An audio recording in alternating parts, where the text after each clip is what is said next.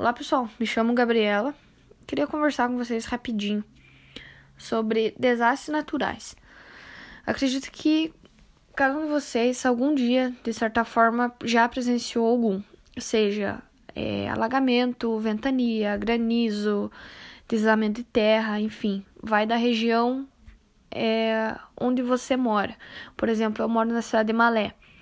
Não é uma cidade tão bem desenvolvida, é uma cidade pequena, então, o que eu vejo aqui são é, ventanias, granizos, alagamentos em alguns pontos da cidade, mas nada de, de grande porte assim. Por exemplo, como nas cidades de Rio de Janeiro, São Paulo, em que nós vemos muitas mortes e acidentes assim de, de grandes, em grande escala.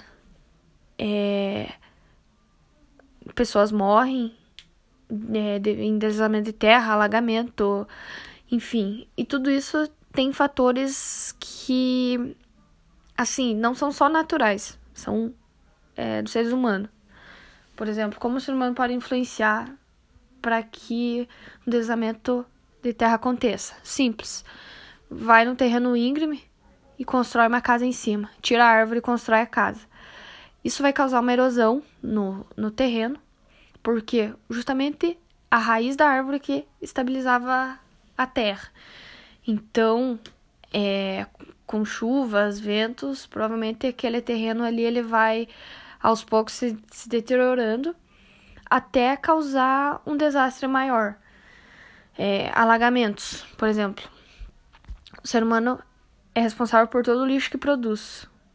O ser humano, na verdade, não é responsável, porque senão a gente não teria esse problema por causa da produção de lixo e pela forma como o lixo é descartado de forma errada, nos rios ou ruas até mesmo, os bueiros não comportam toda a água e acaba acontecendo os alagamentos.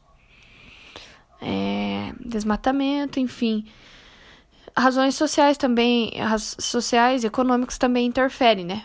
Porque acredito que se todo mundo tivesse a oportunidade de construir a sua casa num local que não fosse de risco, é, a pessoa mil vezes ia preferir essa opção. Então, esse é mais um fator que influencia para que esses desastres aconteçam.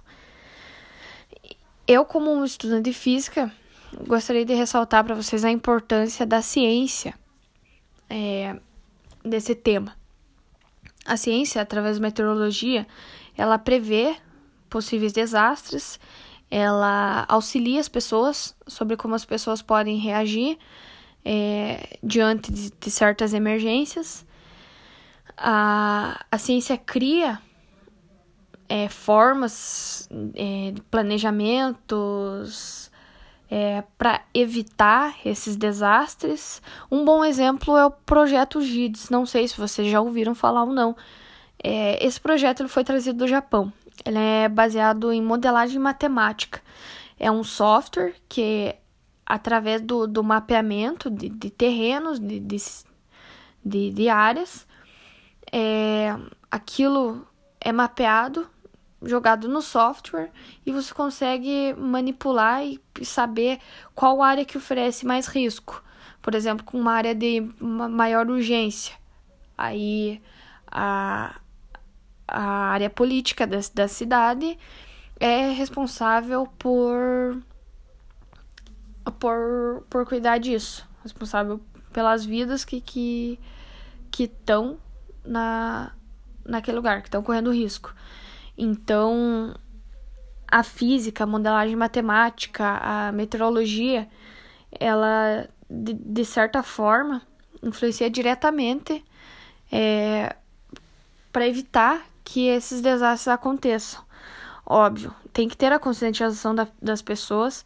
É, a gente ainda está passando por um processo de, de mudança é, na sociedade é, tentando já mudar certos hábitos, implementar um comportamento mais consciente é, em, cada, em cada indivíduo, porque, em prim primeiro lugar, tem que ter a, a conscientização do indivíduo para a coisa funcionar num âmbito geral.